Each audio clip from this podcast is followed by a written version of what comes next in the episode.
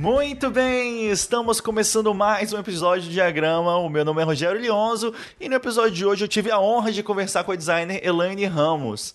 A gente falou sobre o começo dela na Kozak Naif, sobre o processo para editar e publicar o livro Linha do Tempo do Design Gráfico no Brasil e também sobre como a Elaine divide o tempo hoje entre o estúdio dela e também a Albo Editora. Mas antes de começar esse episódio tão especial, corre lá no perfil do Diagrama no Instagram para participar do sorteio no qual você pode ganhar um livro publicado pela Ubu Editora com design da própria Elaine. Então olha só, vão ser dois ganhadores. Um com o livro Meio é a Massagem e outro com o livro Teoria do Design Gráfico. Os dois estão esgotados no catálogo da Ubu. Para mais informações sobre o sorteio, acessa lá o perfil do Diagrama no Instagram, belezinha?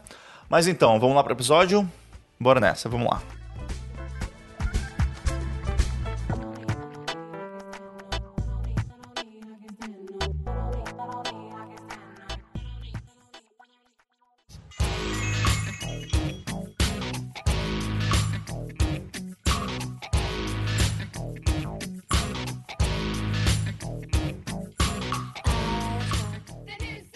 Voltamos com mais um diagrama e no episódio de hoje eu tenho a honra de conversar aqui com a designer Elaine Ramos. Elaine, é uma honra enorme ter você por aqui no projeto. Seja muito bem-vinda ao diagrama. Obrigada, Rogério. Eu que agradeço o convite, a oportunidade da conversa.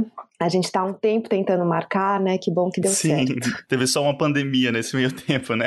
Mas vamos lá. Eu acho que muitas pessoas já conhecem seu passado trabalhando na Kozak Naif, né? E todo o trabalho que você tem feito desde então, mas eu queria voltar um pouco mais atrás. Eu queria que você me contasse como é que foi seu começo no design. Olha, eu entrei na FAO para fazer arquitetura sem saber o que era design, na verdade. Eu não tinha a menor ideia. Foi bem difícil para mim decidir o que fazer essa fase aí de de terminar a escola e entrar na faculdade, eu, acabei o colegial bem perdida em termos de profissão, acabei indo parar na FAO, e eu não sabia exatamente o que significava fazer FAO, na verdade. Engraçado, é uma coisa meio de destino, né? Porque toda a questão dessa formação aberta e essa faculdade que forma pessoas muito múltiplas e tal, uhum. tudo isso era uma coisa que eu não, não, não tinha tanta consciência quando eu entrei. E eu sou uma pessoa que cresci na Zona Sul, meus pais não são da área da cultura, então eu não tinha, na verdade, eu não tinha a menor noção do que, de onde eu estava, assim assim. Uhum. Mas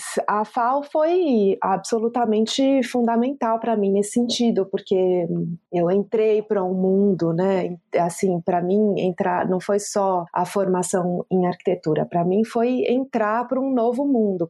Era, eu tinha tinha feito isso, colégio de freira desde do maternal até o terceiro colegial, a mesma a mesma escola. Então eu vivia num circuito muito fechado, assim, de bairro e tal. Eu nunca tinha pisado na Zona Oeste na minha vida, nunca tinha pisado em exposição, teatro, nada. Então, para mim, foi obviamente um grande divisor de águas da minha vida. Entrar na FAO abriu um mundo para mim foi, e é um mundo que, que eu me identifiquei muito, que eu me encantei muito é, o começo da FAO para mim foi um verdadeiro deslumbre, assim. E aí, dentro da FAO, eu fui entendendo, e logo no começo, eu fui entendendo que a arquitetura não era exatamente o meu desejo, assim, a temporalidade da arquitetura, né? Tinha uma coisa ali que eu não tinha muita paciência e toda essa ideia de, enfim, porque também eu acho que eu sou uma pessoa muito, tem um lado muito pragmático, então a maneira como a arquitetura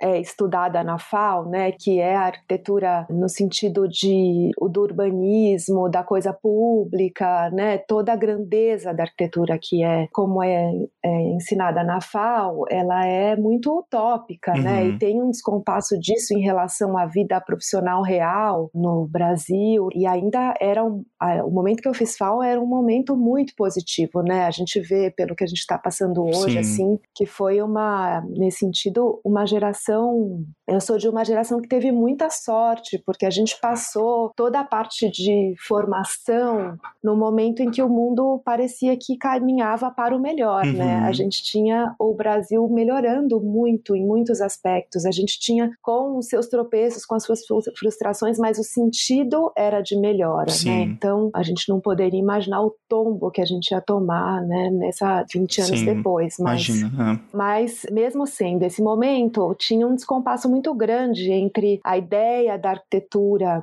e a vida prática da profissão. E eu acho que eu não, eu sou uma pessoa prática, não conseguia encarar esse descompasso, acho. Uhum. Mas e também acho que de aptidão mesmo, assim, os meus, as matérias de projeto, meus projetos eram péssimos, era uma, eu não tinha a menor aptidão para aquilo. Mas fui apresentada ao design na FAO e fui gostando muito. Era uma coisa que eu realmente eu não sou, não sou uma pessoa que desenha bem, nunca fui, também não tive uma formação que tivesse incentivado isso, né? Eu fiz aula de desenho, fui fazer aula de desenho pela primeira vez na vida para fazer a prova de aptidão da FAO, essa coisa de cursinho assim bem focado uhum. e consegui passar por um milagre, porque minha prova era péssima, não sei como. E então nunca fui uma pessoa que tivesse esse tipo de indicação, assim, de mais é, de alguma maneira essa a questão de, de comunicar e de organizar o campo gráfico. Eu sou uma organizadora, né? Eu não sou uma pessoa que, que desenha no sentido de ficcional do termo, assim, né? Eu sou uma, eu acho que,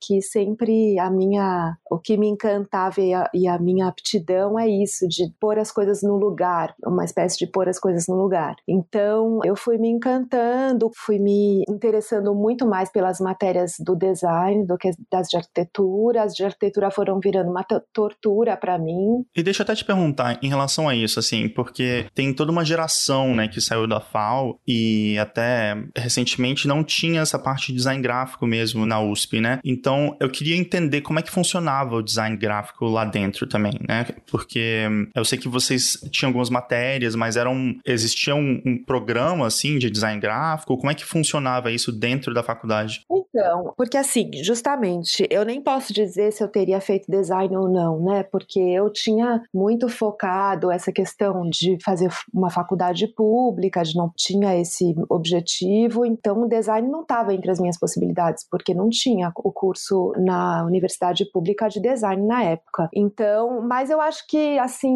mesmo que tivesse, eu não saberia muito o que que era. Uhum. Eu fui, nem sei explicar muito bem como eu fui parar na FAO. Mas, quando eu fiz a FAO, depois teve uma reforma curricular, depois abri o curso de design, então mudou muita coisa. Mas quando eu fiz a FAO, a FAO eram cinco dias por semana, e, e integral, né? De manhã eram as matérias teóricas, à tarde as matérias práticas. Das matérias práticas, um dia era projeto projeto de edificação, um dia era urbanismo, um dia paisagismo, outro dia design de objetos e o outro dia comunicação visual, programação visual chamava, uhum. PV. Então, assim, um quinto do tempo da FAO era dedicado à programação visual. Nossa, eu não sabia que era assim por dia, né? Achei interessante. É, era uma coisa muito, era uma formação muito horizontal. Então, a mesma carga horária que eu tinha de projeto de edificação, eu tinha de comunicação comunicação visual. Uhum. Era, era a mesma carga horária. Claro que de manhã as matérias eram história do urbanismo, história da arquitetura, não tinha história do design, por uhum. exemplo. Mas tinha também as matérias optativas, em que você podia direcionar um pouco a sua formação. E eu fui me interessando pelas matérias de design, fui fazendo as optativas que eram possíveis na área de design, só que não era, não era uma formação em design gráfico no sentido de aula de tipografia, aula de não tinha nada disso, era, era comunicação visual no sentido que é essa a base da formação da FAO, né? A comunicação muito mais no sentido da comunicação da cidade. Então tinha os exercícios, né? Como eram sempre essas matérias da tarde eram práticas, eram sempre baseadas em projetos. Eu lembro que um projeto era um projeto de cartaz, depois tinha um projeto que era um, um que eu lembro bem, que era uma disciplina do Chico Mendes de Mello, que era a comunicação visual do Zoológico de São Paulo. Era muito mais no sentido da ideia da comunicação e da ideia da circulação do que do que propriamente aula de tipografia, essa, essas coisas eu fui aprender aprender tudo depois, assim. Mas eu fui realmente gostando muito mais dessas matérias. O Chico foi super importante para mim, né, na formação, tanto que depois a gente ficou, foi trabalhamos juntos e ficamos muito amigos. Uhum. Ele foi um professor super importante para mim nesse direcionamento. E depois eu conheci na FAO o André Stolarski, que era aluno ainda. Eu estava começando, ele estava acabando, mas eu fui trabalhar, fui fazer estágio no escritório dele. E ele também foi uma pessoa muito importante para mim, assim, no sentido de entender o que era o design de, e de me interessar e me encantar pela profissão. Que legal. Ele era um cara muito inteligente, muito ligado ao, ao, conceito. Enfim, eu devo muito da minha formação ao Chico e ao André, com certeza. E você trabalhou com o André, já era a Tecnopop na época ou não? Não, chamava Tangram, ah. não era Tecnopop, nada a ver. A Tecnopop depois já era no uhum. Rio, né? Muito depois. É, ele tinha um escritório com outros dois sócios em São Paulo que chamava Tangram. Legal. Mas eu fiz várias outras coisas, inclusive antes de trabalhar no escritório do André, eu fiz iniciação científica sobre o Flávio Império, sobre pegando a parte de cenografia, era uma parte que eu me interessava bastante também na época. Depois eu trabalhei no Teatro Oficina, que também foi um momento, foi super importante na minha formação de vida, assim, não, não profissional, mas de vida. Que legal. Depois eu, enfim, fiz coisas variadas, assim, mas muito mais na área do design do que na área da arquitetura. Sim, mas eu queria saber, assim, você vê algum paralelo entre a arquitetura e o design de livros, assim, na maneira que toda a sua educação estava sendo construída também muito em cima da arquitetura? Você viu isso depois de um, algum tipo de relação quando você depois começou a trabalhar com publicações? Totalmente Totalmente, porque eu acho que a minha abordagem no projeto é muito de arquiteta mesmo, no sentido de que a minha abordagem, a minha chegada no projeto é muito mais uma questão do objeto, da funcionalidade, da maleabilidade, do material. É, é a minha entrada no projeto, digamos, muito mais do que o campo bidimensional e muito mais do que a maneira como. Por, eu, por exemplo, tenho muito mais facilidade em fazer um projeto de livro inteiro do que um projeto só de capa. Uhum porque essa entrada, a relação com o conteúdo, como que o formato, como que as coisas podem se relacionar, para mim é muito é uma é muito mais convidativo do que um retângulo branco que tem que ser preenchido com alguma coisa colorida, sabe? Uhum. A minha abordagem é muito mais essa. Então, e também nos projetos de exposição, de comunicação visual, acho que a minha formação de arquiteta é completamente determinante da minha abordagem nos projetos, totalmente. Legal.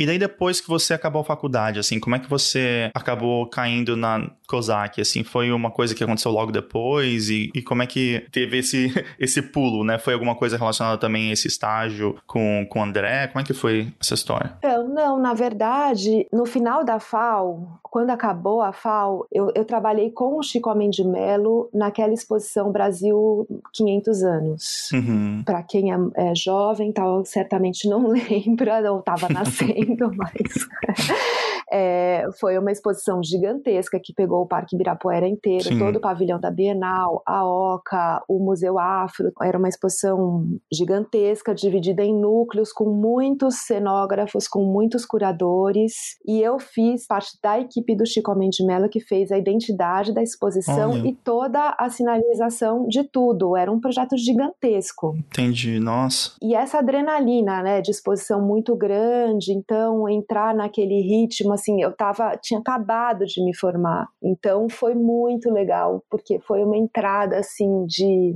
num ritmo muito puxado, é, mas ao mesmo tempo aprendi muito e com essa adrenalina, esse contato com muita gente diferente, todas as, cada exposição era é, essa exposição era é, hoje em dia é inacreditável que, que pudesse ter sido mobilizado tantos esforços, tanto dinheiro, tantas coisas ao mesmo tempo sincronizadas uhum. numa única exposição, né? Tinha um núcleo inteiro de arte indígena, tinha um núcleo inteiro de arte barroca, um núcleo inteiro de arte do inconsciente, tinha era muito uma coisa muito gigantesca. Então foi um projeto enorme, muito legal. E logo na sequência desse projeto, esse projeto eu fiz, eu acho que quando eu fiz o Brasil 500 anos, talvez ainda estivesse fazendo TCC, ou foi muito na uhum. sequência. Uhum. E aí eu fui, eu fui indicada para trabalhar na COSAC, porque a, a COSAC estava, na época, quem fazia os projetos da COSAC era o Fábio Miguez, que é um artista plástico, e a COSAC estava fazendo uma coleção de livros que tinham um patrocínio de um banco, e era, eram sempre seis livros que tinham que sair ao mesmo tempo, e ela vinha, que era a coleção Espaços da Arte Brasileira, coordenada pelo Rodrigo Naves. A COSAC era muito pequena na época e era um, um tour de force fazer sair essa coleção, porque eram seis livros de arte juntos, que saíam juntos numa caixa, assim. Nessa coleção, além de artistas plásticos, teria arquitetos. Então, se não me engano, era um livro sobre o Artigas e um sobre o Lúcio Costa. Eu acho que o Lúcio Costa já foi no ano seguinte, mas enfim, tinha, acho que era o Rino Leve, Artigas e Rino Leve. E que ano que era isso? Ano 2000. 2000. Exatamente. Eu me formei no final de 99. Essa exposição Brasil 500 anos deve ter sido nesse primeiro semestre do ano 2000. Uhum. É abril de, do ano 2000 que, teoricamente, Sim. o, né, o redescobrimento, sei lá, a, a, alguma coisa que os portugueses chegaram aqui. Sim. Então a exposição deve ter sido em abril e eu no meio do ano 2000 eu comecei a trabalhar na COSAC, mas era era um job assim para adaptar a coleção que era projeto do Fábio e que era focada em artistas plásticos, adaptar essa coleção para os arquitetos. Entendi. Porque era um projeto que contemplava quadros, enfim, obras os trabalhos de arte, as legendas simples, e nos arquitetos tem, tinha uma outra complexidade, as plantas, os desenhos, as legendas de vários tipos de legenda, textos explicativos e tal. Então, eu, eu entrei para ajudar o Fábio, adaptando esse projeto dele para os arquitetos. E só que e foi, e foi ficando, nunca mais saí de lá, né? Fiquei aí por 16 anos, né, na COSAC. Uhum. E quando você começou na COSAC, qual era o tamanho da editora? Era muito pequena, porque ela já era na General Jardim, né? Porque antes ela existiu por algum tempo na própria casa do Charles, mas ela já era na General Jardim, mas ela devia ter, ela basicamente, ela era uma editora que fazia essa coleção e os projetos do Charles. Uhum. Não tinha literatura, nada, nenhum livro de texto. Tinha alguma coisa de livro de texto de crítica de arte, né? Mas era muito pequena, assim. E na área de design tinha o Fábio e eu entrei para ajudar o Fábio. Uhum. É, mas não tinha produção gráfica, não tinha nada. Era muito pequena. E quando é que a COSAC começou, então, a editar e produzir publicações sobre design, né? E mais especificamente, assim, sobre design brasileiro? Como é que isso começou dentro da editora? Então, isso começou muito depois, já na época em que o diretor editorial era o Augusto Massi. Quando o Augusto Massi entrou na, na COSAC, aí a COSAC começou a crescer mesmo, porque ele entrou para fazer uma coleção de literatura e aí a COSAC entrou nesse processo de crescer e se diversificar. E eu não, não saberia dizer o ano, mas em algum momento o, o Augusto, ele, não sei muito como, chegou no Augusto Massi um livro do do Volner, aquele livro azul, amarelo e verde do Volner, que tem uma sobrecapa de uhum. vegetal. Design é... visual, né? Do, aquele, sim. Exato. Design visual 50 anos, né? Uma coisa assim. Então chegou esse projeto do Volner lá na, na COSAC. Nessa altura, eu acho que ainda estava o Raul Loureiro, como o diretor de design, digamos, o diretor de arte, e eu trabalhava com ele. É, a gente dividia os projetos, era, era uma estrutura ainda menor, mas já crescendo. E chegou esse livro para o Augusto. O Augusto falou: o que, que você acha da gente fazer? E eu falei: não, super legal. E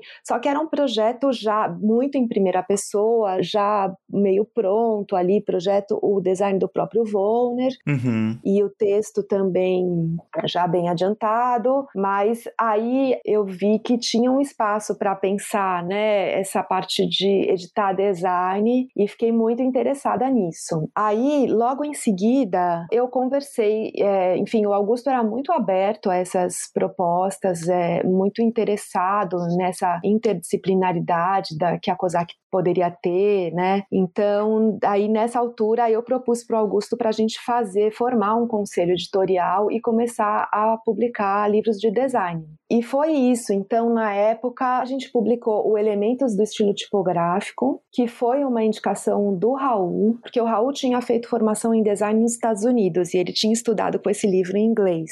Uhum. E ele sugeriu o livro e eu adorei o livro, assim, inclusive para mim que nunca tinha feito uma aula de tipografia na vida, aquele livro foi, eu achei ele, é, enfim, foi um grande aprendizado também. Como eu, eu não tinha estudado design de, dessa forma, né, assim. E aí já tinha então esse conselho que era o Rafael Cardoso, o Alexandre Volner, imagina essas duas pessoas ocupando o mesmo lugar no espaço, né? O Rafael Cardoso, o Alexandre Volner, André Stolarski e o Chico, acho, no começo. Esse era o conselho, então, que vocês. É, exatamente. É bem abrangente, né? Como é que ele. Como é que funcionava isso? Era... Porque eu imagino que tinham visões muito diversas, né? Era tranquilo, assim? É, exatamente. Não, então, foi, um, foi uma convivência foi uma convivência efêmera, na verdade, né? Porque o Volner, ele era esse mito do design e ele, a gente tinha então feito como primeiro livro de design o livro dele e ele então era uma presença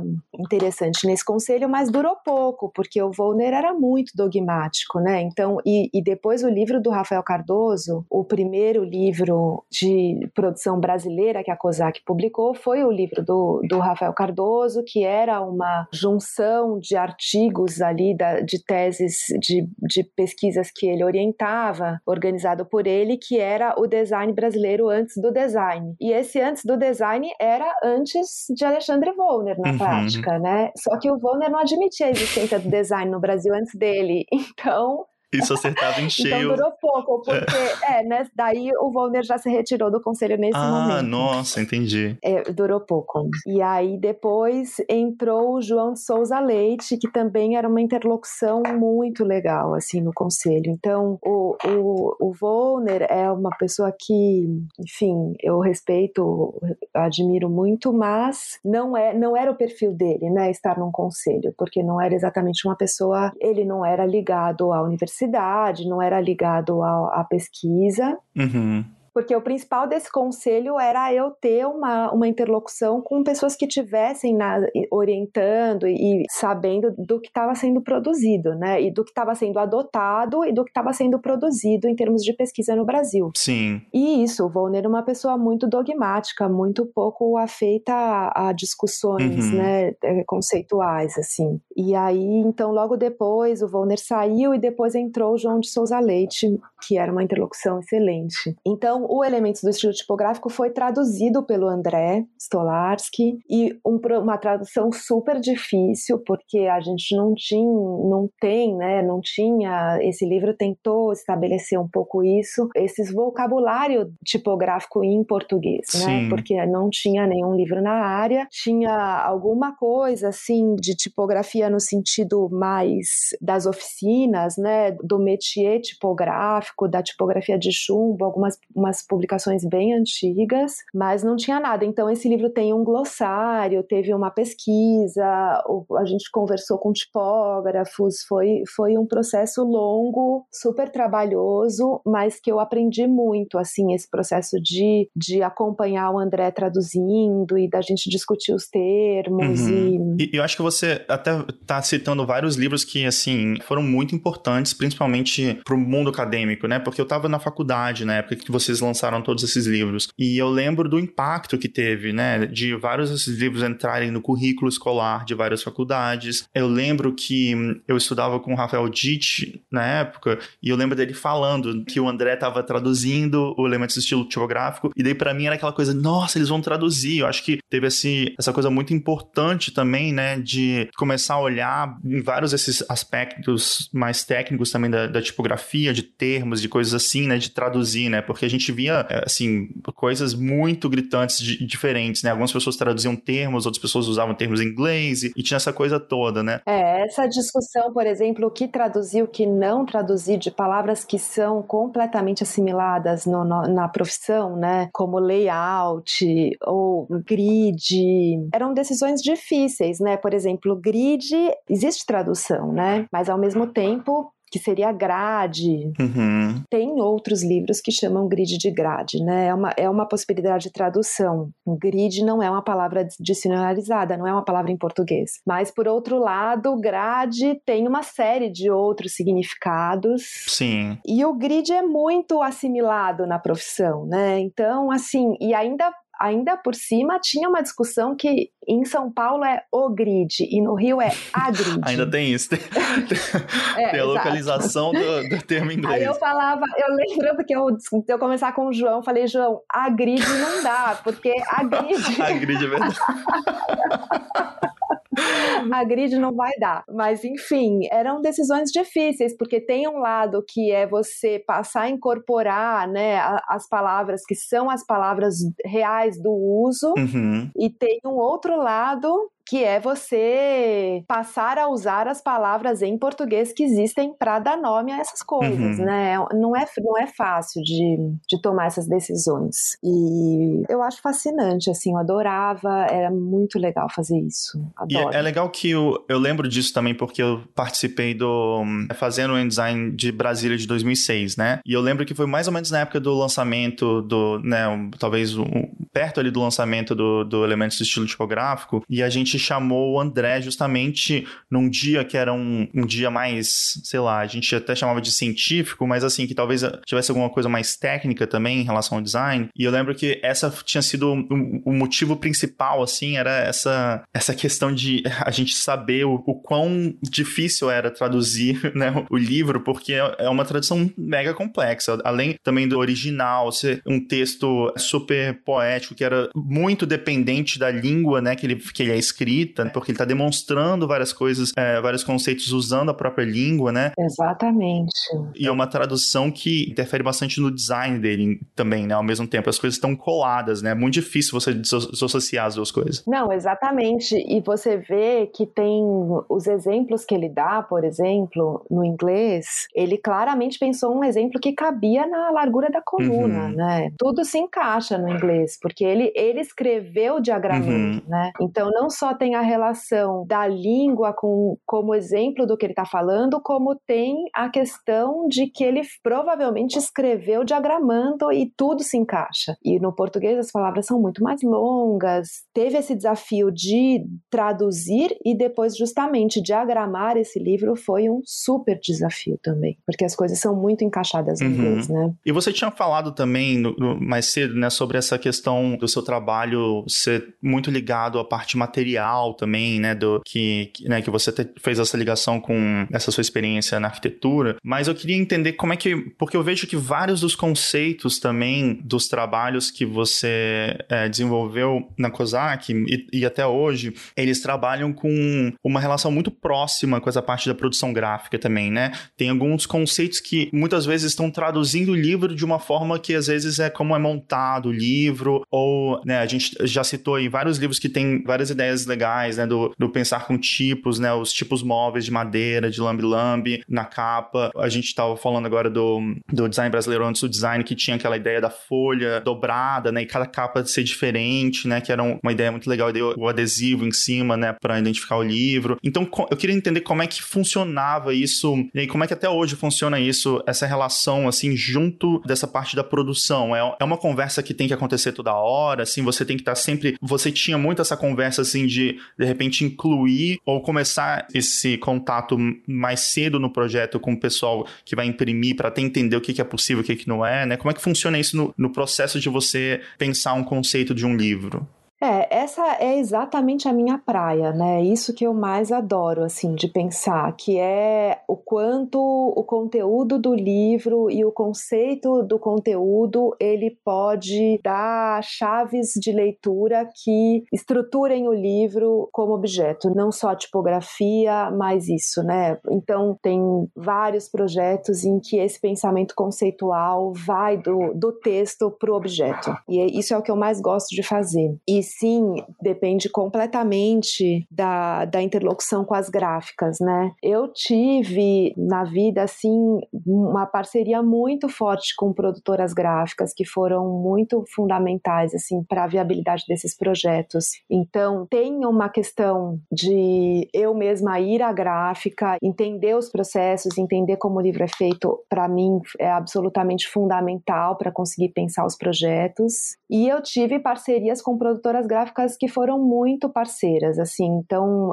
no começo da COSAC era a Letícia Mendes, depois a Aline Vale, que, que é parceira de vida, assim, inclusive grande amiga, enfim, é uma super, uma pessoa maravilhosa que e um, um produtor gráfico nesse sentido de estar tá junto, assim, né, de estar tá fazendo, de entender o, o, conceito e perseguir junto. Então, é, com a Aline a gente fez muitos desafios. Depois a Lilia Góes também trabalhou um tempo na COSAC, depois fiz vários projetos com ela depois, também super parceira. Hoje em dia quem faz na, na UBU é a Marina Ambrasas, enfim, as produtoras sempre, sempre mulheres, né? Agora fazendo a lista eu vejo, são grandes parceiras nos projetos mesmo. Tem, tem essa troca muito forte. Eu acho que isso se estreitou muito, porque a quantidade de gráficas que trabalha com livros diminuiu muito. Eu acho que a gente ficou meio como uma, uma com muito menos opções e com as gráficas muito menos abertas a processos que não são exatamente o que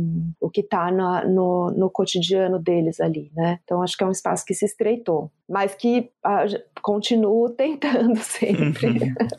Sim, sim. A, a, a, tentativa continua. A, a, oferta de papéis também acho que se estreitou muito. Isso foi, você acha que é por causa da digitalização de vários conteúdos? É, isso é mais por esse motivo ou também é uma coisa mais da economia do Brasil atual? Eu acho que é uma questão da economia, uma questão de, de papel virar commodity, né? Então, eu acho que é um processo que a gente vê em todos os aspectos do, da produção, assim, não só de livros, mas o estreitamento vai no sentido de poucas opções com, com quantidades grandes, né? Então, o que tem menos opções acaba sendo expelido do mercado, Entendi. né?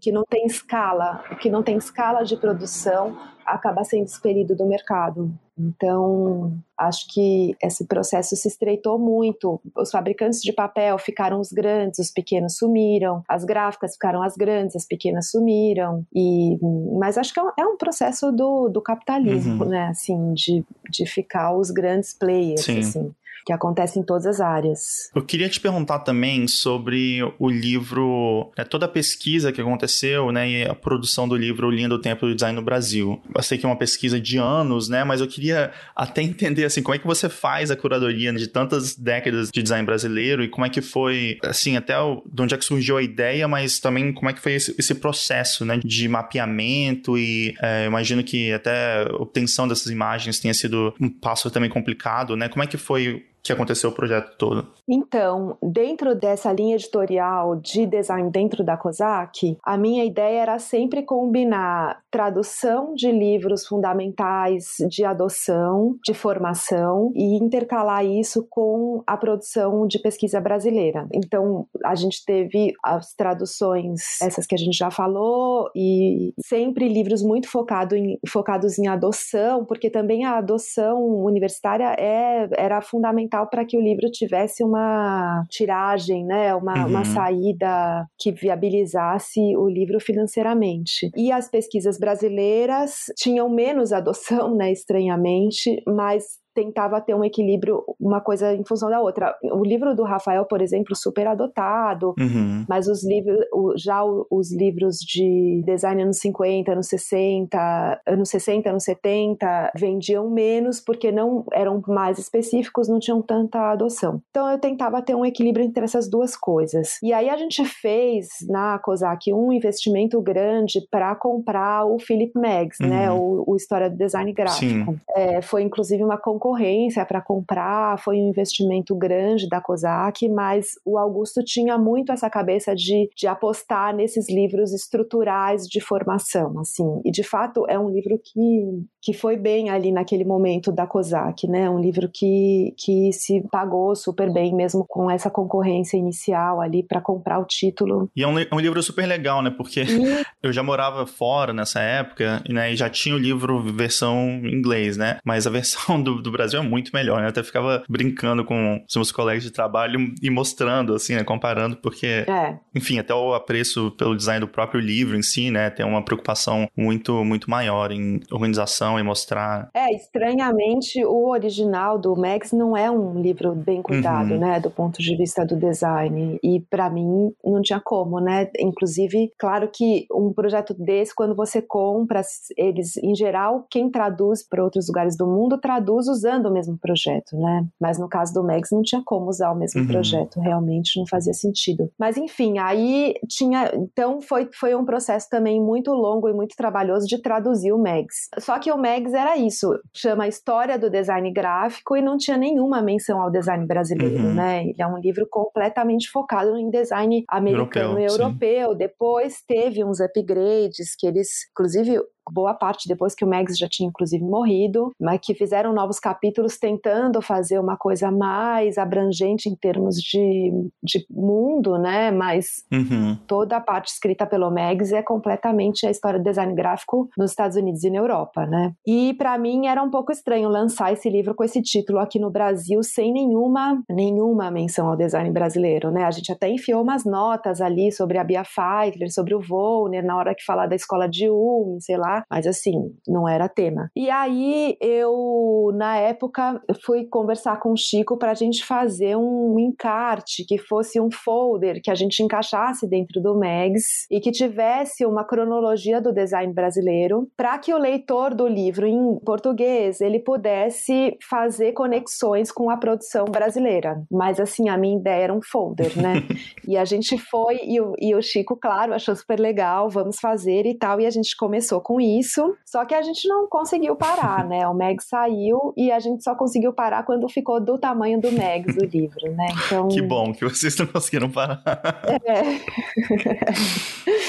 Então virou um livro do tamanho do livro do Megs. E foi um processo assim muito legal, muito rico, que eu aprendi muito. A gente fez assim no tempo que a gente tinha para fazer, porque tanto eu quanto o Chico muito ocupados e envolvidos com, né, com o cotidiano das outras coisas. E isso era um projeto que a gente tinha quase como um projeto pessoal, assim que a gente fazia nas horas extras. A gente fazia uma reunião semanal ou quinzenal à noite, assim, e a gente levantava material, a gente tinha uma ajuda, um pesquisador ajudante, que foi também super importante para viabilizar o processo, que foi o Cauê e depois o Pedro Vieira. Então a gente tinha um processo de levantar material, a gente, enfim, a gente tentava puxar os fios de pesquisa com o que existia de publicação. O Chico tem uma coleção enorme de design, então ele tem, a gente começou puxando pelas publicações, as revistas, as grandes revistas, tentando pegar quem fazia muita coisa sem assinatura, né? Aí pelas editoras principais, porque a, a grande dificuldade é que essas coisas, nada, por exemplo, a, a, Biblioteca Nacional tem todos os livros que foram publicados no Brasil ao longo de toda a história, mas não, isso não está catalogado por design. Então, se você quer saber os livros que o Eugênio Rich fez a capa, você não tem, não existe nenhum acervo que tenha essa catalogação, né? Então, basicamente, você sabe que o descobre numa matéria que o Hirsch trabalhou na civilização brasileira de tanto a tanto, e aí você vai olhar tudo que a civilização brasileira, uhum. né? O Chico amava fazer isso, passava noites na internet pesquisando nos sebos, no estante virtual, tudo da civilização brasileira da, de tal a tal. Aí você acha uma pessoa que coleciona, que go, gosta do Hirsch, colecionou, enfim, vai puxando os fios. Depois, mais recentemente, tinha os catálogos da DG que também ajudavam a puxar assim quem estava produzindo, em que área, enfim, a gente foi puxando esses fios a partir do que existia e aí a gente basicamente juntava material e a gente fazia essas reuniões em que a gente pegava uma década, punha a década com aquela separação do livro, né, uhum. né, que é discos, revistas, livros, tal, punha tudo em cima da mesa e tentava entender uma lógica da época e tentava compor uma coisa que retratasse a, a linguagem dominante, mas ao mesmo tempo tivesse umas pitadas das exceções, dos pontos pontos fora da curva, uhum. que tivesse uma combinação entre o que circulou muito e que formou a visualidade da época, como a revista Cruzeiro, mas também que tivesse a Noi Gandres, que circulou pouquíssimo, que teve uma tiragem mínima, mas que era o uhum, vanguardismo da época. Que era a experimentação de linguagem da uhum. época. Então, tentando combinar essas coisas, as regras combinadas com as exceções, enfim, a gente a nossa preocupação era muito isso isso, dentro de uma síntese, passar o que era a linguagem que identificou o período e, ao mesmo tempo, as exceções que destoaram e que puxaram a linguagem, uhum. né? Então é uma, um, um exercício muito rico e valioso assim de se fazer, de entender isso e também assim, se a gente tivesse a pretensão, nem eu nem o Chico éramos historiadores, a gente não tinha a menor pretensão de fazer uma história do design. Então o nosso olhar era muito olhar de designers mesmo e, e se a gente tivesse a preocupação inicial de fazer ah anos 20 20, Art Nouveau. Aí a gente teria feito uma pesquisa procurando a produção Art Nouveau nos anos 20. E a gente quis fazer ao contrário, assim, tentar pegar, juntar o que a gente, porque essas décadas para trás não é nem juntar o que o que fulano ou ciclano fez, é juntar tudo o que existe de registro, uhum. né? Porque existe pouca coisa. Então, acha, ah, essa revista, essa revista dá para ver que tem um cuidado gráfico, vamos ver como ela era. Aí vai atrás, nos sebos, o que, que tem dessa revista, nas bibliotecas, o que, que tem dessa revista. E aí você descobre que realmente, quando uma determinada revista tinha um cuidado gráfico, em geral, ela tem um, né, um repertório de, de invenção ali dentro. Uhum. Enfim, a gente não fez uma pesquisa já com um, um, eu acho que um pouco do interesse do livro é que a nossa pesquisa não tinha uma tese a ser confirmada, né? Então a gente tentava é, simplesmente levantar o que parecia ter uma preocupação e um cuidado gráfico na produção da época. E, claro, as linhas de força aparecem, Sim. né? Mas elas aparecem sem ter sido um pressuposto. Isso é legal, né? Porque é, fica bem claro, acho que até olhando como um documento, um registro histórico da época, né? Você consegue traçar esses paralelos, né? Entre, não sei, a produção de, sei lá, os cartazes com os livros e é, você vê vários paralelos entre as épocas, mas eu acho que é interessante esse modelo também, com esse olhar mais cronológico, porque ele também permite que você adicione coisas que são interessantes que estão fora desses movimentos maiores, né? Até mesmo, eu acho que a curadoria de quais expressões ou movimentos ou pessoas também, às vezes, acaba deixando um pouco menos democrático, porque você daí tem que focar muito em uma coisa que, de repente, não engloba certos tipos de trabalho que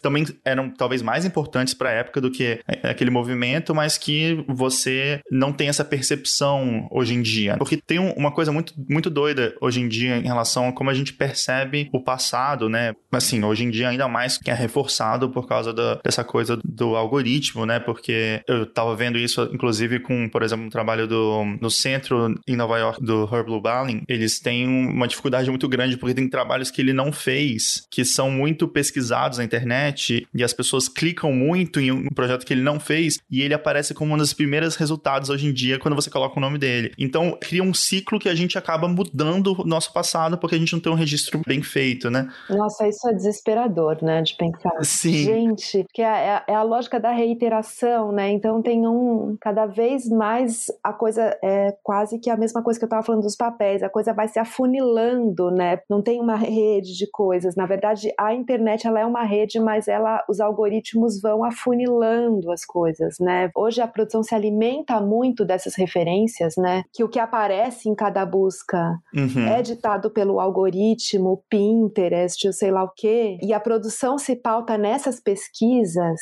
é de um nível de empobrecimento, né? Sim. É desesperador de pensar, desesperador. E uma coisa que me, me chamou muita atenção nisso também, né, que você também quando você pesquisa alguma coisa e você tem um resultado, né, de imagens, por exemplo, você tem às vezes uma coisa dos anos 30 de algum contexto que tinha uma coisa política de repente muito forte, do lado de outra coisa que não tem nada a ver, mas que de repente uma pessoa por uma né? Ah, os dois usam elementos geométricos, eles vão lá e salvam na mesma pasta. E assim, no olhar hoje em dia, parece que essas duas coisas são, é, né, tem uma, uma relação ali entre aqueles dois designs, mas eles podem ter contextos assim completamente diferentes. E isso eu acho uma coisa muito doida, porque quando a gente não tem tanto essa preocupação, né, de até de olhar a época que aquilo foi lançado e, e um mínimo de contexto, a gente cai nesse risco de avaliar tudo de uma forma muito superficial e gráfica, né, de estética, né? E eu acho que isso é uma coisa legal, né, voltando na, na linha do tempo é que quando você começa a olhar esse mapeamento das décadas, eu acho que você consegue também entender justamente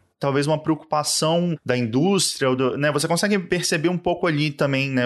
E, e, eu acho interessante também isso que você falou da, da tiragem, né? De envolver coisas que são muito populares com coisas menos, porque também tem essa impressão errada, às vezes, né? Da gente pegar um, um trabalho do passado que pode ter uma importância grande da nossa área em relação a, a impulsionar o mercado, mas talvez um, um impacto social muito pequeno. Enquanto outras estão ali no dia a dia das pessoas muito grande e, e, a gente nunca fala delas porque talvez, mas elas tiveram talvez um impacto muito maior socialmente, né? É, exatamente. As coisas que são icônicas do design e, e as coisas que eu conhecia antes desse processo da linha do tempo, basicamente são coisas que circularam pouquíssimo, né? São coisas que circularam, uma circulação muito restrita. Claxon, Neugandres, e ao mesmo tempo, a Cruzeiro tinha uma tiragem gigantesca. Uhum. Agora eu não vou lembrar de cabeça quanto é, mas é uma coisa impensável para os dias de hoje. Era muito grande. E ao mesmo tempo, tem muita coisa interessante na Cruzeiro. Era uma revista de baixo custo, sem investimento gráfico, a impressão rotativa, enfim. Uhum. Mas tem muita coisa interessante ali dentro, né? Então, só que é um garimpo, porque é uma revista semanal, se não me uhum. engano, né? Então, assim, tem muitos, mas tiveram grandes artistas por trás dessas revistas, né? Então, é bem interessante mesmo. E mesmo a questão, a virada da ilustração para fotografia, o tipo de uso de fotografia, na, é na Cruzeiro que você entende qual que era a, a linguagem da época, uhum. né? Não é, não é na Neugandres, é na Cruzeiro. Sim. Então, Total. é bem esse, esse processo foi muito interessante mesmo de entender essas, essas recorrências, as, é muito muito legal. E teve algum trabalho que você queria muito que entrasse no livro, mas ele não pôde entrar por uma questão técnica, às vezes de não conseguir achar a imagem numa resolução certa, ou num formato certo, ou até mesmo uma questão legal, você não conseguiu direito, assim, teve, como é que foi essa parte também mais é, logística mesmo de montar o livro, assim? Ou, ou, foi uma coisa que rolou mais fácil, assim? Nem, você nem teve tantos problemas em relação a isso? Olha, em geral deu muito certo. Em geral as pessoas cederam, 99% das pessoas cederam. A gente teve, a gente não tinha, num livro dessa escala, a gente não tinha como pagar pelas imagens, obviamente. E a gente teve que tirar coisas que as pessoas não toparam ceder. Mas é muito exceção, não acho que seja uma coisa que tenha prejudicado o conjunto. Claro que na época foi um sofrimento, né? Assim, uhum. na, na hora que não entrou. Ai, eu tenho uma memória tão ruim, mas tinha uma produção de cartazes cinematográficos do começo do século XX que era legal e que a gente não conseguiu acordo e era muito caro, não tinha, não, não, não teve acordo. E também a gente tinha um pouco uma política que a gente não pode dizer para todo mundo que a gente não pode pagar e pagar, uhum. né? Assim, a gente tinha que ter uma, uma regra ali. No contexto daquele livro, a imagem precisaria ser cedida. A partir de um certo ponto, a gente conseguiu, os contatos eram com os designers, e aí foi muito fácil, todo mundo cedeu. É, não teve nenhum designer que a, a, gente, quando a gente estava fazendo o livro, a gente tinha a sensação que a gente não ia mais poder sair na rua quando ele ficasse pronto, né? Porque, claro que o livro certamente não corresponde às expectativas das pessoas, né, em relação ao que ela escolheria, de como ela gostaria de ser representada. Inclusive porque na nossa área a gente sabe, tem muito livro que você paga para sair, e você escolhe o que você vai pôr na, na sua página, uhum. né? Então tem essa possível lógica também. Você manda as coisas que você quer. E a gente não, a gente evitou muito de fazer esse processo de pedir para a pessoa mandar, porque na hora que você pede para mandar, como a nossa decisão era muito em função do conjunto, na hora que você pede para mandar, claro que teve momentos que, claro, a gente pediu ajuda para os próprios designers e tal, mas a gente evitava, porque na hora que você pede para mandar, existe uma expectativa de que aquilo vá sair no livro. E a gente precisava trabalhar isso com autonomia. E isso, a gente sabia que tinha gente que ia odiar a coisa que a gente escolheu, e na hora de pedir as autorizações, tinha um pouco essa saia justa, né? Na, na época, o Pedro, que entrou em contato com os designers, tinha gente que, que falava, poxa, mas eu não queria essa, queria aquela. Mas, assim, na verdade, a gente, eu achei que a gente ia enfrentar isso de uma maneira muito pior do que foi, na verdade. Eu acho que as pessoas foram super generosas, em geral, os designers, assim, foram super generosos, respeitaram a decisão. Eu não sei, pelo menos, assim, talvez tenham reclamado por aí, mas assim, mas para nós, assim, não teve uma coisa de, claro que tem uma outra exceção, mas em geral as pessoas entenderam a lógica do projeto e respeitaram. E obviamente, isso é um mapeamento, uma coisa que a gente fez pela primeira vez, né? Então, assim, certamente tem muitas falhas, tem muita coisa a ser descoberta, tem muita coisa, mas eu sempre vi esse livro como um primeiro mapeamento, inclusive um, um mapa para as pesquisas que viriam depois, né? Porque no você vai fazer um. Se você abre a linha do tempo, ali tem 500 assuntos de tese para serem escolhidos, né? Você pode. Tem muitos nomes ali que a gente não sabe nada sobre as pessoas, que a gente que talvez tenha mais coisa que a gente não chegou, enfim, dá para fazer quem para quem quer pesquisar essa área de memória, é um mapa com muitas portas de entrada, uhum. né, e que tem muito a crescer. É, eu lembrei que ficou de fora as imagens da Cinédia, a gente não conseguiu fazer um acordo com a família e, é, e eram cartazes legais e tal. Esse é um que eu lembro que assim sofri de não entrar, mas mas foi muito exceção. Em geral a gente conseguiu. E tem um tanto de coisa que a gente não conseguiu localizar nem autor, nem nada, e que a gente pôs, assim. Então, a gente fez o possível para conseguir as autorizações e é, a gente até achou que depois que saísse ia aparecer mais, sabe? Ah, fui eu que fiz essa peça, esse foi meu avô que fez essa uhum. peça e tal. E, na verdade, apareceu até pouco, assim, isso pra gente ver quanto essa memória tem pouco rastro Sim. mesmo, né? As pessoas não apareceram, assim. Então, realmente uma coisa que tem, tem muita coisa ali que ficou realmente sem, sem vestígio, né, de autoria e tal. E é uma coisa difícil, né, porque eu acho que a gente tem uma dificuldade em registro, né, do, do design brasileiro, de, dessa parte da memória, né, é, é uma questão que eu vejo até, assim, até hoje, né, a gente tem uma, uma dificuldade de, é óbvio que hoje em dia, com premiações da, por exemplo, Bienal, da DG, você consegue já ter um, um panorama básico ali da época, mas ao mesmo tempo também, é, muitas dessas questões envolvem também você, né, inscrição de entrada, você sabe conhecer, tem, tem, muitas outras questões que estão envolvidas nisso também, né? A gente sabe o quanto o alcance das bienais da DG é restrito, né? Uhum. Restrito em vários sentidos, né? Não só a quem tem uma formação oficial de design, mas também muito,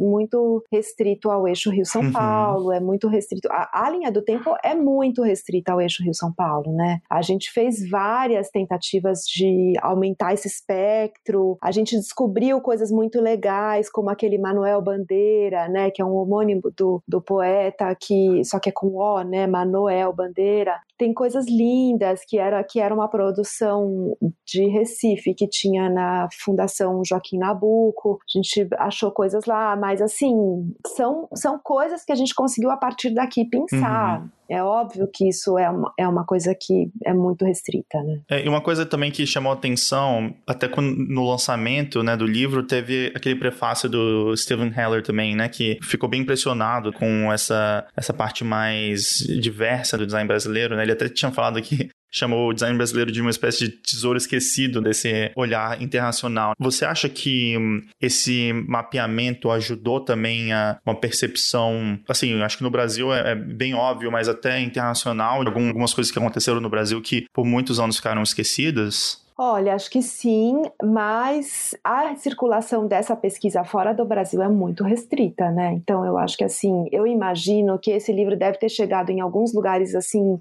Eu, eu fico imaginando a gente aqui brasileiro e chega um livro desse tamanho da produção do design na África do Sul, por exemplo. Seria uma joia, né? uhum. né? Assim, uma joia você entender a produção de um lugar que tem uma produção rica, intensa e que não está em nenhum desses livros que circulam mundialmente, né? Então, acho que quem teve acesso a esse livro fora do Brasil deve ter considerado uma joia e deve usar como inspiração. Mas a minha sensação também é que depois, né, o mundo deu uma guinada, né? Assim, a produção editorial estreitou. Eu acho que o, enfim, acho que era um momento ali que a gente estava um momento muito positivo do Brasil e que a gente via né, o Brasil como um lugar a ser visto pelo mundo, né? Uhum. E, e, e, aí, de repente, a gente caiu completamente desse lugar, despencou, e eu acho que hoje o Brasil deve estar sendo visto como um lugar bizarro que elegeu uma pessoa doente e né, e que não tá, a gente saiu do mapa, né, com a cultura brasileira nesse momento saiu do mapa, né, a gente está com assuntos de uma outra urgência. Sim. Mas assim, então eu acho que tinha um movimento ali que foi interrompido, né, uhum. e eu não sei, eu não vejo, assim, não chegou em mim pelo menos por exemplo, pedido de, de arquivo e de direito de imagem, de caminho para liberar a imagem, de coisas que estão na linha do tempo para sair numa publicação X ou Y internacional. Isso não uhum. chegou. Então, eu acho que essa circulação ainda é restrita. Mas, no contexto da GI, por exemplo, que é um encontro com muitos designers fora do Brasil, eu vejo, daí chega em mim, assim, pessoas que viram o livro e ficaram, assim, completamente encantadas e com essa produção, é, que acham maravilhoso e tal. Então, eu acho que ainda não chegou a se infiltrar, assim,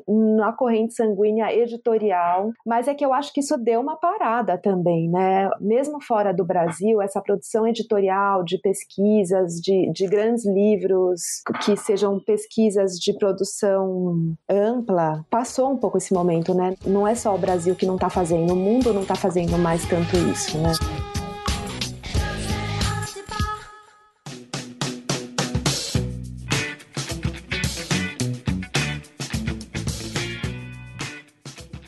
E um tempo depois disso teve o fim da COSAC, né? Foi em 2015 ou 2016? Foi mais ou menos por ali, né? Tipo isso, é. Acho que 2016, né? Sim. Eu diria. Eu não sei se talvez fim de 2015. Eu sou muito ruim com datas. Eu precisaria olhar, mas acho que sim, por aí. E como é que foi? Como é que aconteceu o fim e como é que foi para quem estava trabalhando dentro da editora? Olha, é uma coisa curiosa, porque por um lado era totalmente esperado, por outro era completamente inacreditável, porque tinha um lado que o Charles falava que ia fechar a editora toda semana, só que a gente, eu ouvia isso toda semana há 16 anos, então era, então era uma coisa que fazia parte do nosso cotidiano. E então foi um choque nesse sentido, porque tinha essa fala de de desistir da COSAC da parte do Charles desde sempre, mas tinha tido momentos em que isso tinha sido realmente cogitado seriamente, então não era assim exatamente uma coisa que não. Isso, na verdade, sempre estava em pauta de alguma forma. Mas justamente como nunca tinha realmente fechado, a gente já estava. A gente já achava que isso ia ser sempre uma, uma,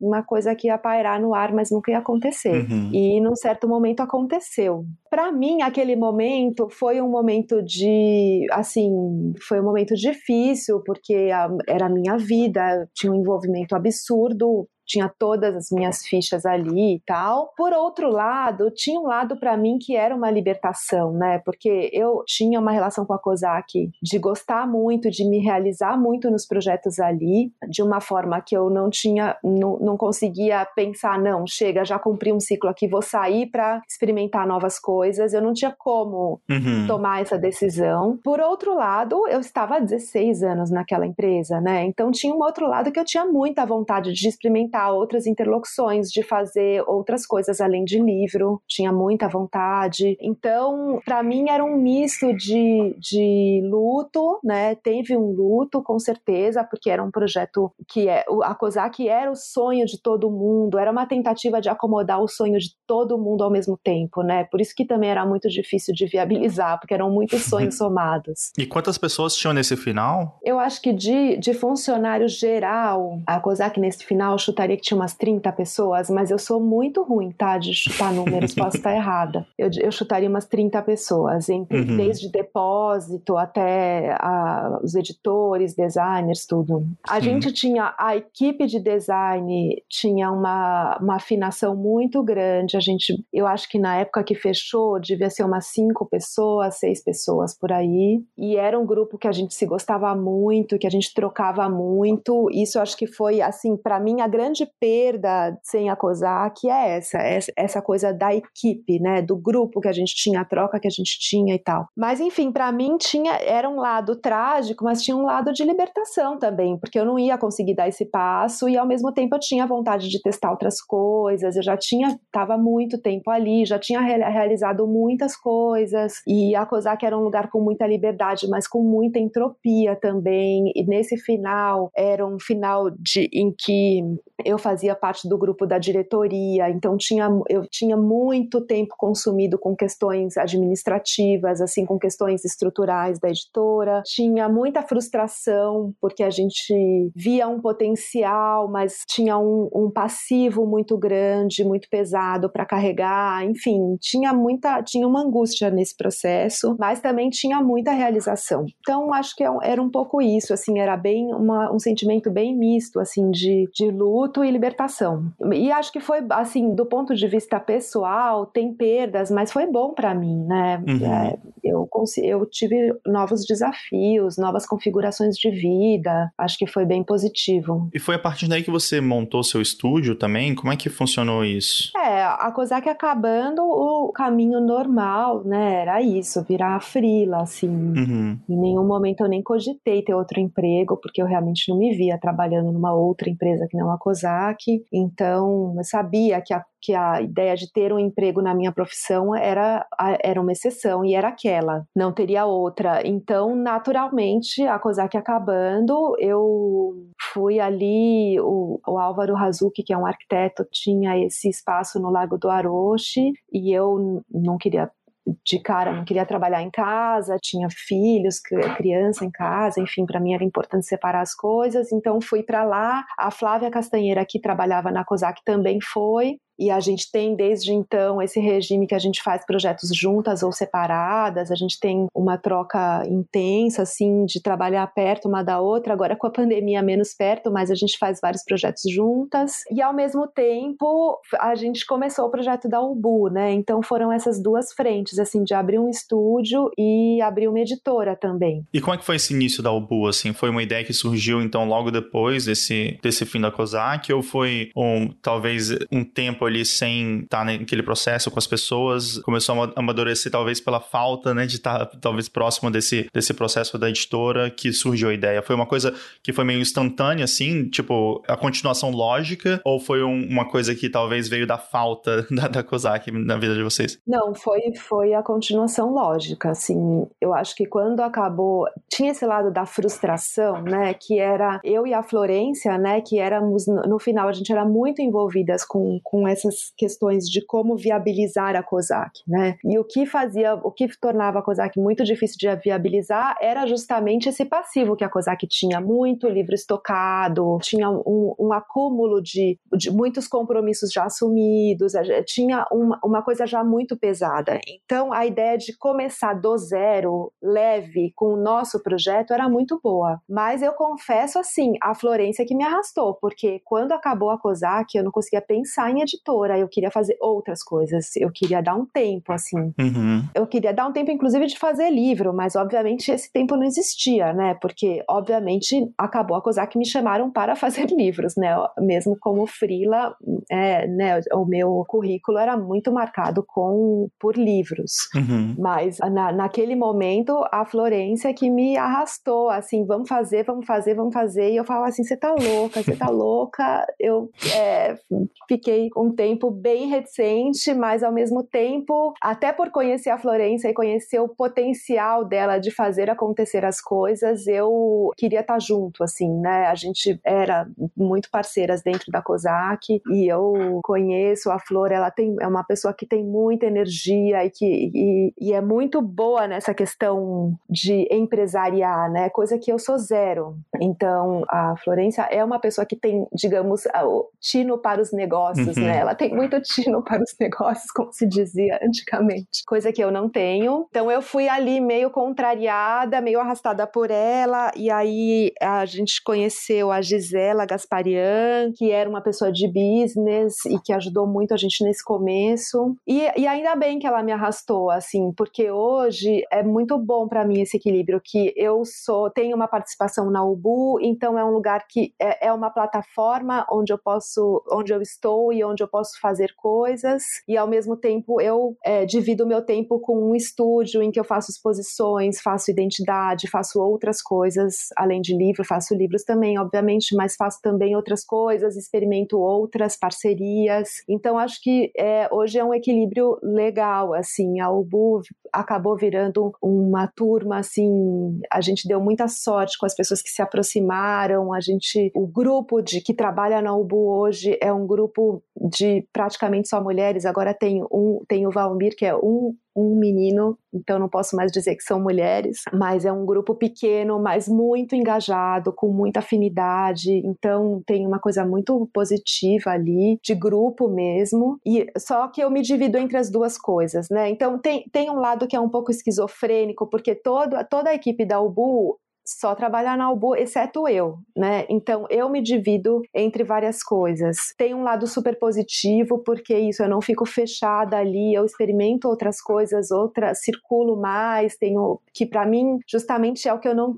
quando acabou a COSAC, como eu fiquei desde o dia que eu me formei até os 16 anos seguintes, eu queria muito circular mais. Então, consegui esse equilíbrio. Agora, a questão é que isso faz com que eu trabalhe muito, né? Muito puxado, da conta das duas coisas, assim, muito puxado. Então, a único senão é essa parte do dar, dar conta, né? Da quantidade de trabalho que acaba, que acumula, porque eu tenho um fluxo de trabalho meio fixo que vem da UBU e as outras coisas ao mesmo tempo e as coisas, como a gente sabe, nunca os cronogramas nunca são previsíveis, Uhum. as coisas se acumulam, se sobrepõem e então às vezes é difícil de organizar o tempo, de dar conta. Uhum. Mas tem um lado que eu gosto muito, assim, de ter, ter um lugar que ter um porto seguro, que é a Ubu, e ao mesmo tempo ter essa possibilidade de, de fazer coisas variadas. Sim, é um, é um pezinho em cada lado, né? É. Dentro da Ubu, qual é o critério de vocês para publicar, escolher publicar um livro, né? Ele é diferente do critério que vocês usavam na COSAC? Tem alguma, algum pensamento diferente? Talvez é, você já citou em relação à tiragem, né, das publicações, mas como é que vocês pensam nessa curadoria e como é que isso era diferente de como era feito na COSAC? Olha, é muito diferente, porque a COSAC, é, é o que eu falei, ela era a soma do projeto de muita gente. Então, a COSAC tinha muita gente propondo projetos. E isso, como isso ia se acumulando se somando, isso que é muito legal, também foi virando um problema. A UBU é muito mais enxuta, né? A UBU tem, só tem contratado que vai realmente fazer. A COSAC tinha centenas de projetos prometidos, contratados por fazer e eternamente devendo. A UBU é a medida é totalmente enxuta e a UBU não, não pode correr risco, né? Então a UBU não pode, a COSAC podia fazer um projeto como, sei lá, Arquivo Brasília, por exemplo, que é um, é um exemplo de um livro que, que gigantesco, caríssimo, que a COSAC fez, que nenhuma outra editora faria, que eu acho um livro maravilhoso e maravilhoso que a COSAC tenha existido e tenha feito, mas é um livro que não vai não vai se pagar, porque o investimento é muito alto e ele tem um público específico. A Ubu não pode se dar esse tipo de luxo de maneira uhum. alguma pode se o livro tiver um patrocínio, né? Então, a Ubu não, não tem essa possibilidade de arriscar e fazer um livro que, ah, talvez venda, mas talvez não venda. A, a Kozak foi, ao longo do tempo, cada vez menos podendo correr esse risco, porque realmente tinha uma luta nossa ali de, de fazer com que a Kozak equilibrasse as contas, né? Então, aos poucos, ó, a Kozak começa como um mecenato, mas ela tinha que fazer uma transição para uma coisa saudável economicamente. Sustentável, né? Sustentável. E ela tinha já um catálogo muito grande que já era uma fonte de recursos, né? Uhum. Mas ao mesmo tempo uma fonte de despesas. Então, mas ela tinha muito mais possibilidade de correr um risco, porque ela tinha um uhum. lastro, né? A Ubu é muito menor, e justamente com o aprendizagem da COSAC, a gente tem pouquíssimo estoque, a gente faz tiragens que são para um ano, então a gente não tem a possibilidade de fazer um livro que não vá vender dois mil exemplares em um ano. Assim, mais ou menos, claro que depende do custo do livro, tem outros fatores aí é, de investimento inicial e tal, mas mais ou menos é isso. A gente não pode se dar o luxo, a gente não pode ir acumulando nada que seja deficitário. A gente tem isso muito claro. Então, na COSAC, eu acho que quem olha de fora parece que a gente não pensava nisso, mas na COSAC, nos últimos cinco, oito anos, a gente não fazia nenhum projeto sem planilha e era uma guerra para fechar os custos, para adequar o projeto ao custo que tinha, ao preço de capa. Então, já era uma restrição muito grande a questão econômica, mas a COSAC corria riscos, digamos. E, e tinha uma hora que era um projeto que o Charles queria fazer e fazia, tinha uma hora que era um projeto que o Augusto queria fazer e fazia, e tinha uma hora que era um projeto que a gente sabia que não ia dar lucro, mas sabia que era muito importante e a gente podia se dar o luxo de fazer. E a UBU não pode, não, não, a UBU não pode fazer projeto deficitário. Então, é, na UBU é tudo muito contadinho, e aí também a gente tem que ter uma coerência editorial maior, né? A gente não consegue ter, porque a gente gosta e quer ter e tem um pouco da interdisciplinaridade que a COSAC tinha mas em graus muito menores.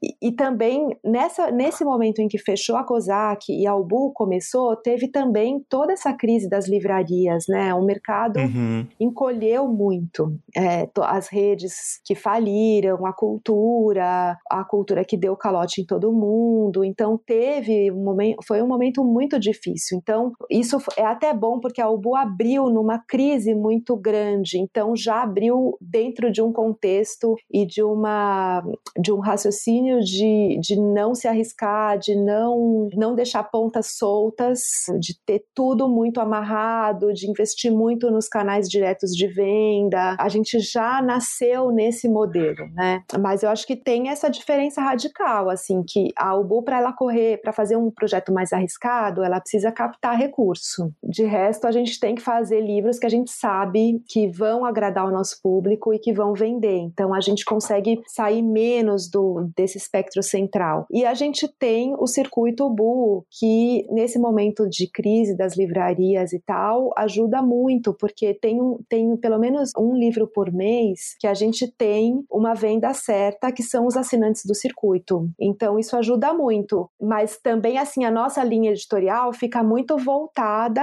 ao que interessa aos assinantes do circuito, uhum. né? Então a gente, a gente tem isso como um trilho certo e a gente consegue fazer projetos aqui e ali, consegue um apoio, consegue uma parceria, consegue um patrocínio e a gente vai viabilizando outras coisas. Mas a gente não consegue, por exemplo, fazer um livro de arte, isso nem a COSAC conseguia, né? Fazer um livro de arte com recurso próprio sem investimento, já a COSAC não fazia. Mas mesmo os livros de design, que são livros de nicho, não tem sido fácil viabilizar na UBU, né? Os livros a gente tem feito, mas num ritmo muito lento, a gente tem que fazer livros que extrapolem um pouco o circuito específico do design. Eu acho que a questão, essa fórmula dos livros de adoção que funcionava na COSAC hoje em dia já não funciona, porque eu acho que os alunos já não compram os livros que são os livros de adoção básica, tem muito essa circulação dos livros digitalmente, é, enfim, acho que mudou um pouco. Eu acho que é, a UBU é muito menor, tem muito menos lastro, não tem o mecenato, e além de tudo, eu acho que já é um novo contexto de país, né? Então, a gente tem muito menos recursos do que a COSAC tinha, é muito diferente mas ao mesmo tempo tem esse lado legal de que é uma coisa sustentável, é uma coisa que a gente está construindo, que tem solidez, do, no, não depende de investimento de ninguém. A gente, claro, teve, a gente tem investidor, a gente tem compromisso com isso, mas é uma coisa que está sendo construída de maneira uhum. saudável, né? Isso também é muito prazeroso.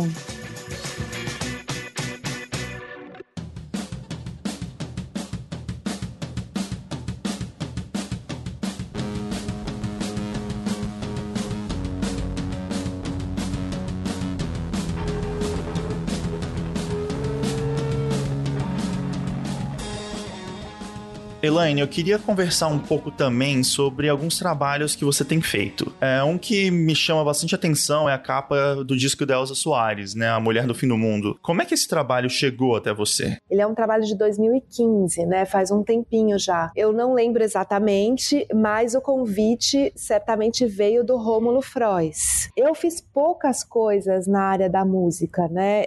Mas eu tinha feito, eu sempre faço as coisas do Zé Miguel Wisnik, que é meu sogro sogro. Então, o selo do Zé Miguel é o selo Circos do Guto Rocco. Enfim, o Zé Miguel está envolvido nesse projeto da Elsa e é o mesmo selo, né, do, do Guto que eu conheço também, que eu já tinha feito outros trabalhos. E o convite aí, quem estava coordenando o disco, produzindo o disco e que me convidou foi o Rômulo. E eu fiquei super honrada, né, porque era um, é um disco que eu acho um disco lindo, muito forte. Uhum. No momento ali da Elsa se reerguer e ele tem esse título, né, A Mulher do Fim do Mundo, é muito, é, enfim, era, era um disco que me emocionou muito, assim, então adorei fazer e acho que, e, e também tinha essa coisa interessante de que eles iam fazer o vinil, né, então o vinil é um suporte bem bacana de trabalhar, eles fizeram um CD, na época, 2015 ainda se fazia CD, e, e o vinil. Ele é legal porque ele trabalha muito com essa questão do, dos materiais, né, do craft, e esse contraste com o hot stamping e a prata, né? Como é que surgiu essa ideia também, assim, de, de fazer isso e também de não usar nenhuma foto dela, né, na capa? É uma, é, um, é uma capa tipográfica, né? Exato. Apesar de, né, do, do nome dela estar tá bem gráfico, né? É uma capa é. puramente tipográfica, né? Exato. É, então, isso foi é muito legal que eles bancaram, né? Porque realmente, assim, no mercado musical tem muito isso, né? De uma exigência da foto, é quase um padrão, a exigência da da foto do artista. E nesse caso, para mim era quase uma condição para conseguir fazer esse disco que não fosse uma foto, porque realmente senão a gente ia ficar num, num padrão ali, né? E eles super bancaram não só não fazer com a foto, mas também investir nesses materiais. Então isso foi um super mérito ali do selo do da Circos e do Rômulo, da turma de bancar isso. E acho que essa história justamente para mim o barato era esse, né?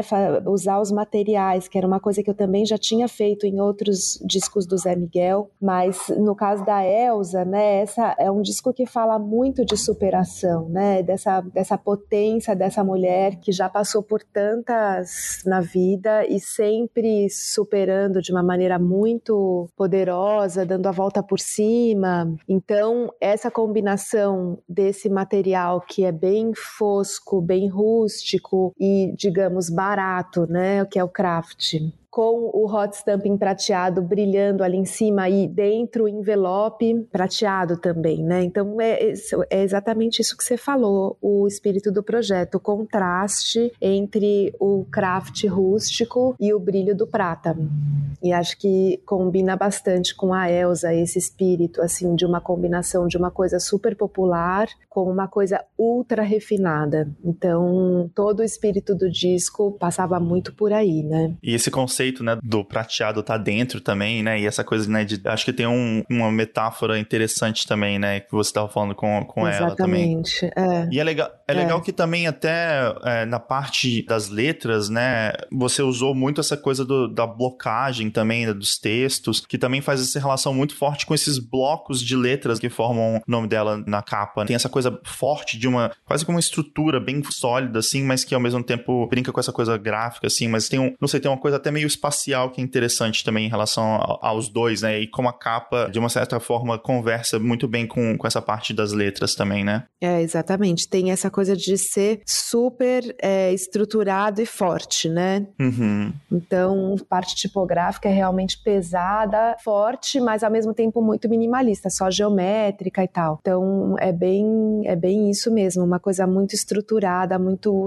muito forte. A intenção era bem essa. Legal, legal. E eu queria também te perguntar sobre alguns trabalhos que você anda fazendo agora, assim, atualmente. Quais são os projetos que você anda trabalhando e o que que né, você chegando pro, pro futuro, as coisas que você está interessado a fazer também no futuro? Então, agora eu tô super envolvida com dois projetos no... Acabou de abrir a exposição do Alfredo Jaar no Sesc Pompeia e vai abrir a exposição da Lotus Lobo, que é uma artista mineira, no Galpão do Pompeia. E eu acho interessante falar desses dois projetos porque são projetos que estão acontecendo simultaneamente no Pompeia, provavelmente estarão em cartaz quando esse podcast for ao ar. São dois artistas que eu gosto muito do, do trabalho e totalmente opostos, e eu tive a chance de fazer eles ao mesmo tempo, né? Então, o Alfredo, Alfredo Jaar é um artista de origem chilena, baseado em Nova York, que tem um trabalho super político e que discute o tempo todo o Estatuto da Imagem. A exposição chama Lamento das Imagens.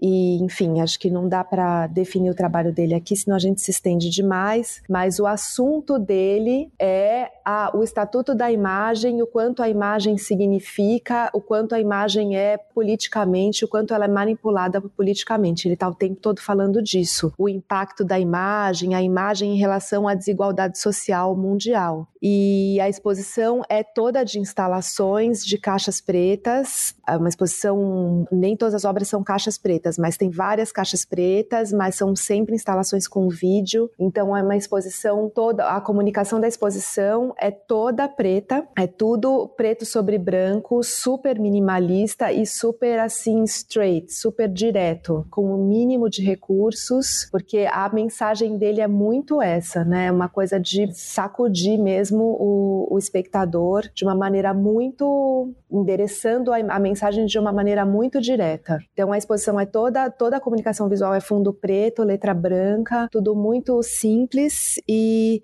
e o catálogo ele é um volume todo preto com o título em relevo essa oportunidade de fazer esses catálogos para o SESC são muito legais, porque como os, os, catálogos são distribuídos gratuitamente, então é um luxo total, né? Porque não só isso vai circular de maneira super democrática, porque quem for na exposição ganha o catálogo, como também é um projeto que você pode ter uma liberdade a mais, porque você não tem a obrigação dele funcionar como thumbnail para vender nas, nas lojas digitais e tal. Então dá para investir bastante nessa questão tátil, porque ele não, não vai circular como imagem, né? Ele vai circular como objeto mesmo. Então, ele é um volume todo preto, com a borda pintada de preto e a capa inteira preta, com o título em relevo quando você abre, você dá com já uma guarda branca e, e, então o tempo todo a obra, o Lamento das Imagens é uma obra que você entra por um corredor preto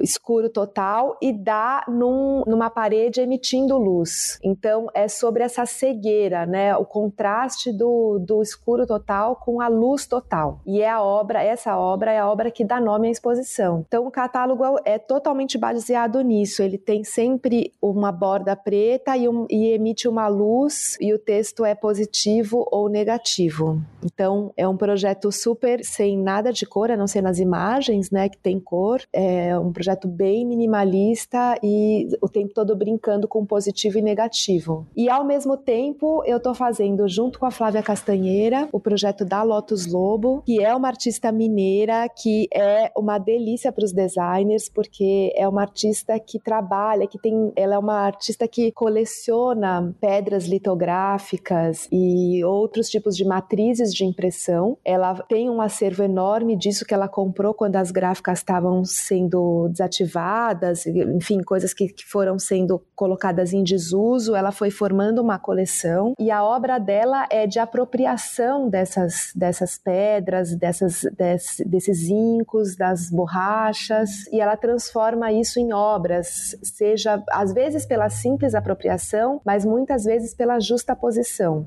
Então a obra dela é um playground para um designer, né? Assim, porque é uma obra inteira gráfica, as pedras litográficas são maravilhosas com aquelas coisas, um requinte tipográfico, tudo desenhado à mão, com as texturas, as retículas, é um, uma coisa deliciosa e super colorido, né? Porque ela trabalha com essa com a apropriação dessas cores, as cores da litogravura, com as latas de, de embalagem embalagem antigas. Então, assim, é o, é o avesso do Jaar, porque é uma, uma obra com sobreposição, camadas, muita informação, muito desenho e muito gráfica. É interessante as duas exposições falam sobre comunicação, né? Mas são tão diferentes, né? Exatamente. Isso, isso é muito legal que, que tem essa sincronia ali no SESC, é, que eles pensaram essa, essa programação ao mesmo tempo, porque um tá falando, e um tá falando da comunicação século XXI, que se, se desmaterializou completamente em imagem. Uhum. E a Lotus está falando disso de alguma forma pelo avesso, né? Porque ela tá ali resgatando a materialidade da impressão, como como isso era feito,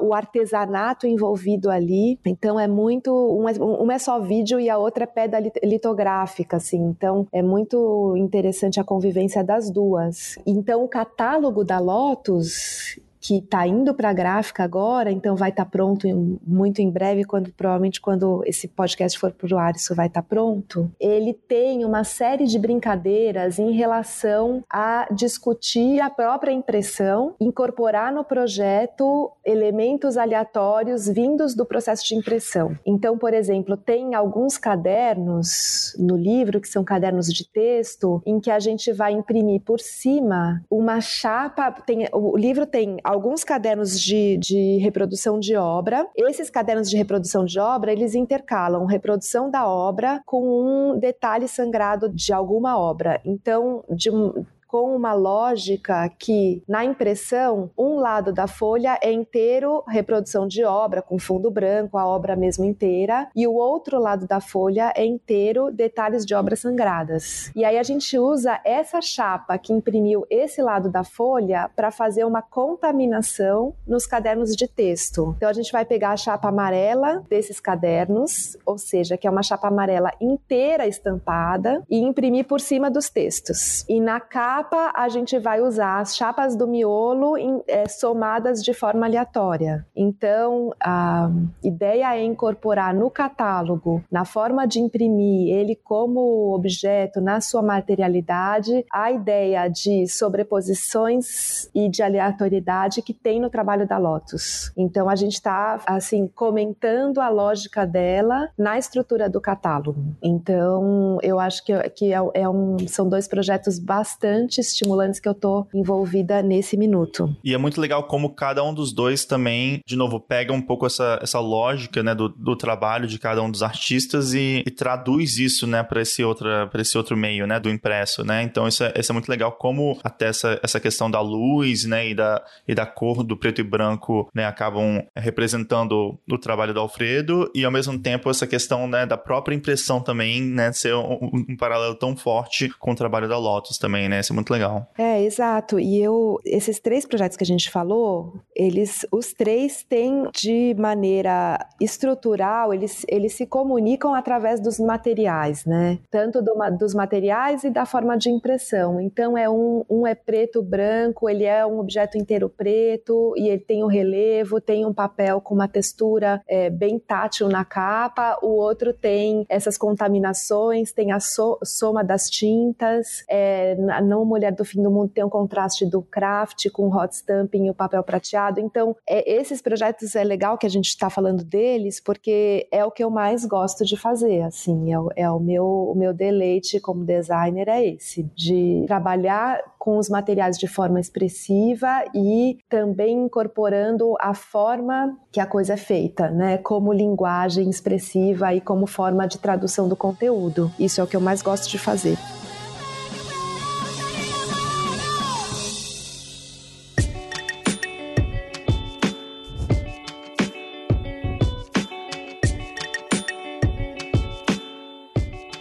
Elaine, eu queria te agradecer demais por essa conversa aqui, né? Por você dividir é, tanto a sua história, mas também sua visão sobre o design. Foi muito legal relembrar também várias dessas publicações desde o começo, né, da COSAC e tudo, e também foi legal até poder saber um pouco mais de livros que, no final dos contos, também afetaram tanto o design brasileiro como todo. Foi realmente uma honra ter você aqui, escutar a sua história. Obrigado de novo. Eu que agradeço. É, a gente vai tocando a vida assim na correria diária e às vezes é gostoso fazer essa revisão. Esse tipo de situação te leva a fazer uma revisão que também é prazerosa. Eu que agradeço.